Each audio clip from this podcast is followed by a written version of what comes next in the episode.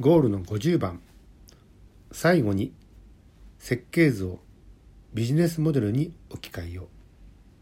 このビジネスモデルってもの自体は、うんと、とても重要な要素になってくるわけですよね。どうやってこの事業を回していくのかってこと自体を全体包括するという形の意味をしています。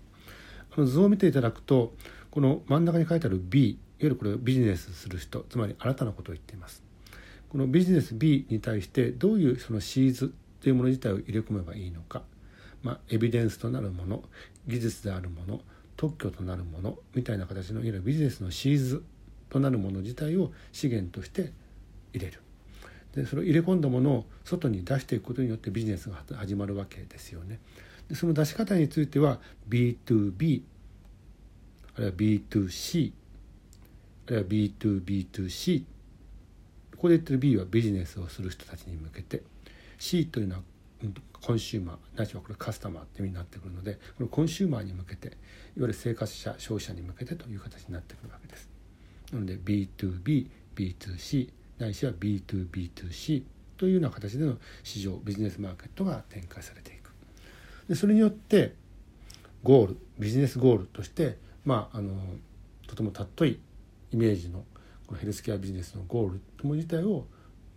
に到達できるということになるわけですよね。でそれまでの間に自分自身の B については人脈と金脈ってもの自体をしっかりと握らなくちゃいけない。人脈いわゆるビジネスパートナー金脈ビジネスバジェットみたいなことになるんですけども人脈についてはその人脈がいわゆる協力先になったりあるいは委託先になったりあるいは提携先になったりとあるいは協力者支援者みたいな形も出てくるわけですよね。でまた金脈については自己資金としてどれぐらいなのかでさらにこの調達するという意味での資金はどれぐらいなのか、まあ、銀行融資とかも含めてですよね。で他には補助金とか助成金みたいなものがあったりするからそれをどうやって申請し、まあ、手に入れるのかみたいなことがあるわけです。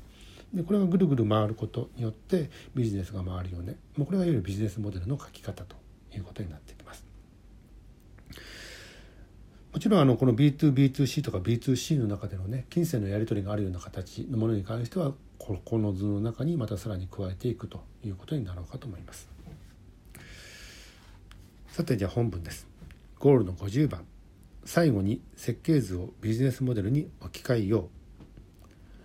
これまでに描いてきたいくつもの設計図をもとに次の手順で1枚のビジネスモデルに置き換えてみますシリーズとしてビジネスに導入する資源を正確に示しここに特許等が発生している場合はそれを明記しておきましょう。ビジネスが成功しているイメージを正確に明確に定め全ての矢印がゴールを目指していく集約目指して集約していく様を描きましょう。事業構想によって獲得する人の人脈を協力先委託先提携先という項目にまた事業計画によって手繰り寄せる金脈を自己資金調達資金補助金助成金という項目に具体的に振り分けて考えてみましょう。マーケットとして展開するには B2B プラス B2C からなる B2B2C の流れとダイレクトな B2C の流れを商品サービス施設の提供先として設定しここに乗る流通先や販路から市場全体像を把握しましょう。そして B2B2C を仲介する B には企業団体専門職の具体的なネームを書き込みましょう。最終顧客の C についてはファーストターゲットセカンドターゲットサードターゲットまでを見定めておきましょう。これを仕上げることによって角度の高いビジネスモデルを描き上げることができます。ここまでいわゆる集大成という形で示しましたね一番最初に示した時に例えばその人脈の作り方金脈の作り方みたいな形のお話をする、うんと、時もあったかと思いますよね。でそれらを踏まえてこの1枚のこのビジネスモデルとして書き込むことができますかということになりました。